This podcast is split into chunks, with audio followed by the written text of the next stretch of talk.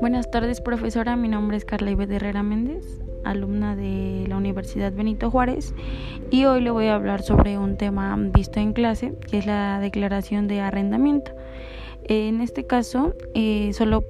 tratando de parafrasear muy poco lo que habla en el video y trata sobre la declaración que se tiene que realizar ante el SAT.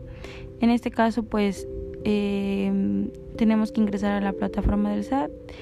este poner tu RFC, contraseña y captcha y ya que pues te haya aceptado estos requisitos nos vamos a presentar este nuestra declaración y nos vamos a nuestra contabilidad donde dice mi contabilidad.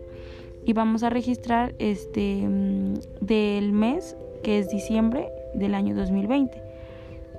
que en este caso pues es la primera declaración del mes de diciembre eh, después de esto nos vamos a obligaciones de arrendamiento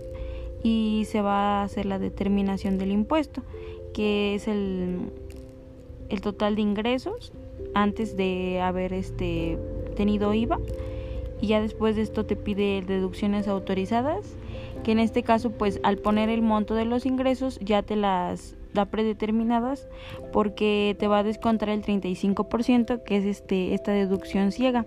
que permite el SAT para ya que no se tiene un comprobante. Después de esto te pide el impuesto predial en caso de que haya, en este caso pues en el video no lo marca, te da cero y haciendo pues el cálculo de esto te da el total de las deducciones. Después de esto eh, se tiene que poner el impuesto retenido que en este caso pues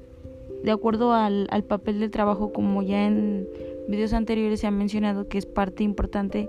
llevar este nuestra contabilidad en un papel de trabajo para poder este hacer nuestra declaración más un informe